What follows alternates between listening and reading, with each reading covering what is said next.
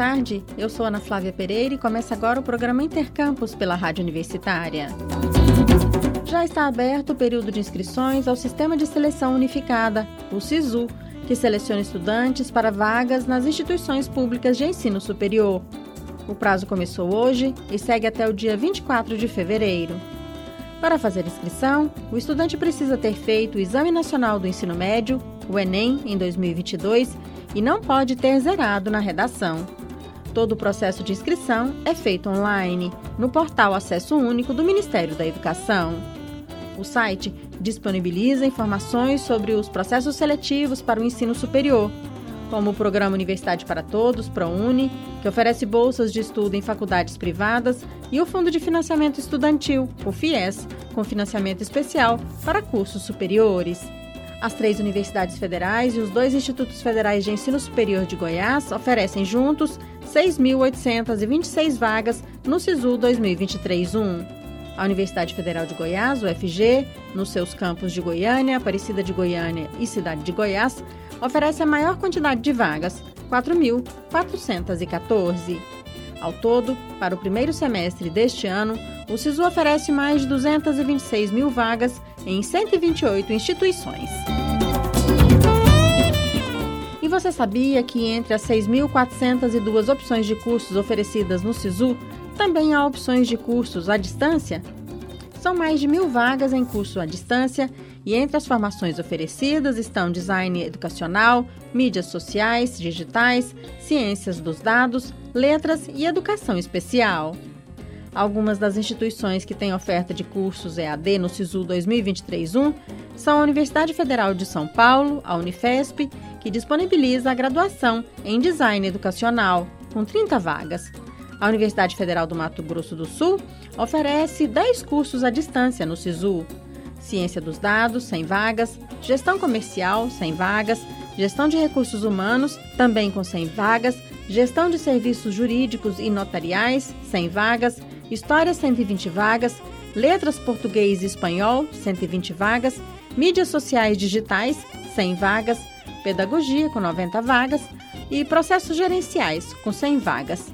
Ainda o curso de Tecnologia da Informação com 100 vagas. A Universidade Federal Rural do Rio de Janeiro e a Fundação Universidade Federal do Pampa, a Unipampa, também têm opção de curso à distância no SISU 2023-1. O resultado do SISU 2023-1 deve ser divulgado no dia 28 de fevereiro. O candidato selecionado deverá realizar sua matrícula ou seu registro acadêmico na instituição para a qual foi selecionado no período de 2 a 8 de março. Já o candidato não selecionado nessa primeira chamada do SISU poderá participar de uma lista de espera. Neste caso, será preciso que o estudante manifeste interesse por meio da página do SISU na internet, no endereço eletrônico acessounico.mec.gov.br barra SISU, no período de 28 de fevereiro a 8 de março. Você está ouvindo Intercampus.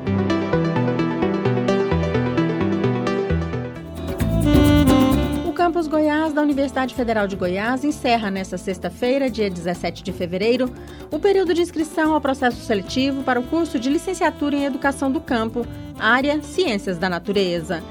Os interessados devem se inscrever por meio do site do Instituto Verbena da UFG e não há taxa de inscrição.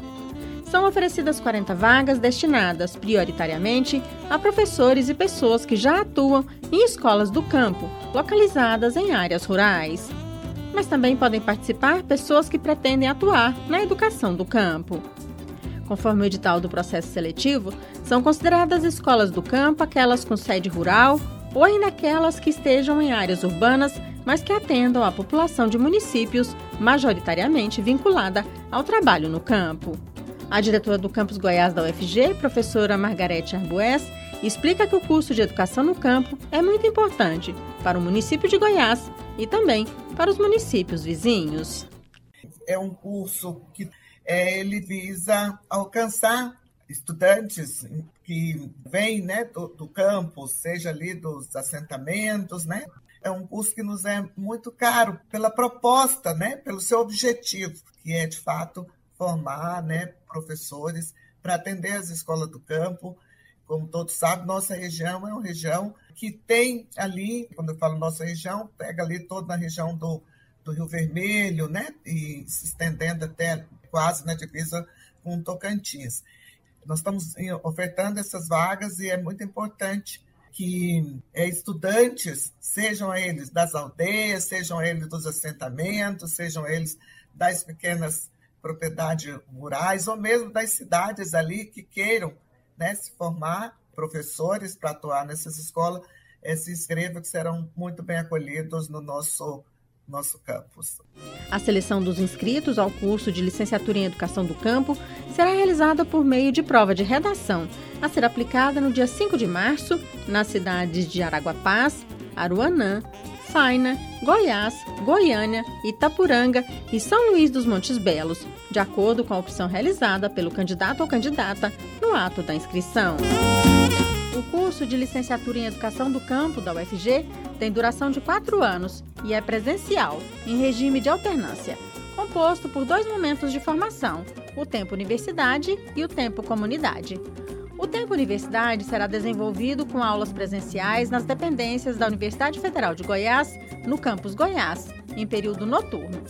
O tempo comunidade será realizado nas comunidades de moradia dos estudantes do curso em escolas localizadas nas regiões de abrangência dos municípios de origem dos estudantes, em espaços rurais específicos e com acompanhamento sistemático dos professores formadores. Estamos apresentando Intercampus.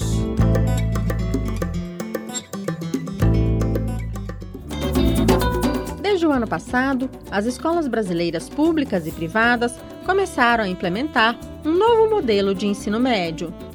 Aprovado por lei em 2017, durante o governo do ex-presidente Michel Temer, o novo modelo foi criado com o objetivo de tornar a etapa mais atrativa e evitar que estudantes abandonem os estudos. Mas educadores criticam a forma como essa política pública foi feita, sem o diálogo necessário com a sociedade, em especial com a comunidade escolar de base, alunos, professores e gestores. A implementação do novo ensino médio deve ocorrer de forma escalonada até 2024. Em 2022, ela começou pelo primeiro ano do ensino médio, com a ampliação da carga horária para pelo menos 5 horas diárias. Pela lei, para que o novo modelo seja possível, as escolas devem ampliar a carga horária para 1,4 mil horas anuais, o que equivale a 7 horas diárias. Isso deve ocorrer aos poucos. Segundo dados do Conselho Nacional de Secretários de Educação, o CONSED, mesmo em meio à pandemia de Covid-19, as secretarias estaduais mantiveram o cronograma e todos os estados já estão com os referenciais curriculares do novo ensino médio homologados. Embora as mudanças estejam em curso, Pesquisa do Serviço Nacional de Aprendizagem Industrial, o SENAI, e do Serviço Social da Indústria, o SESI, mostra que 55% da população brasileira está pouco ou nada informada sobre o modelo e apenas 15% estão informados ou muito informados. Vamos saber mais na reportagem a seguir. Uma pesquisa do SESI e do SENAI apontou que mais da metade da população brasileira não sabe nada ou quase nada sobre o novo ensino médio. O estudo indica também que, quando as pessoas são apresentadas as novidades trazidas por essa mudança curricular, como a escolha pelo aluno da área que tem mais afinidade e que quer seguir carreira, quase 90% desses entrevistados aprovam o novo modelo. Paulo Carrano, professor de educação da Universidade Federal Fluminense, afirma que as instituições de ensino e os professores não foram preparados para essas mudanças e isso tem trazido muitas críticas de vários setores. Currículo é, como proposta de mudança da escola, precisaria receber também, de uma escola é, transformada, mudança significativa do ponto de vista da infraestrutura, dos laboratórios, da formação dos professores. Né? Muito do, é, do, desempenho de uma nova proposta educacional depende da motivação dos seus professores, da valorização dos seus professores, da formação dos seus professores. Temos visto muitas reclamações é, de professores e também de estudantes, né, do ponto de vista de uma, de uma reforma é, que foi feita de cima para baixo. Carrano explica ainda ainda que existe uma expectativa das pessoas em relação ao novo ensino médio, justamente para que essa etapa da formação não seja apenas uma escada para a universidade, mas que já prepare esses alunos para o mercado de trabalho. Nós queremos uma escola que qualifique esse jovem, que ele possa, ao final do ensino médio, ter uma identidade técnico profissional, que ele possa, com a formação do ensino médio, é, ter condições de disputar uma vaga no mercado de trabalho. Então, as pessoas estão olhando é, para o ensino médio com esperança. O novo ensino médio começou a ser implementado oficialmente nas escolas brasileiras públicas e privadas em 2022. Entre as principais mudanças estão o aumento da carga horária, a possibilidade de escolha da área na qual o aluno deseja se aprofundar e a realização de cursos técnicos durante os estudos. Da Rádio Nacional em Brasília, Beatriz Albuquerque. Modelo de ensino médio prevê que parte das aulas será comum a todos os estudantes do país, direcionada pela Base Nacional Comum Curricular, a BNCC. E na outra parte da formação será a escolha dos próprios alunos. Entre os itinerários de formação possíveis está dar ênfase a áreas de linguagens, matemática, ciências da natureza, ciências humanas ou o ensino técnico. A oferta de itinerários, entretanto, vai depender da capacidade das redes de ensino e das escolas. Entre os desafios de implementação do novo modelo, especialistas citam a formação e capacitação de professores, a comunicação com a sociedade, em especial as famílias, e a incorporação do itinerário de educação técnica profissional, que deve demandar parcerias com outras instituições. O Intercampus de hoje fica por aqui. Voltaremos amanhã ao meio-dia. Nossa programação você já sabe, pode seguir pelo rádio nos 870m, pela internet no site radio.fg.br ou pelo aplicativo MinUFG.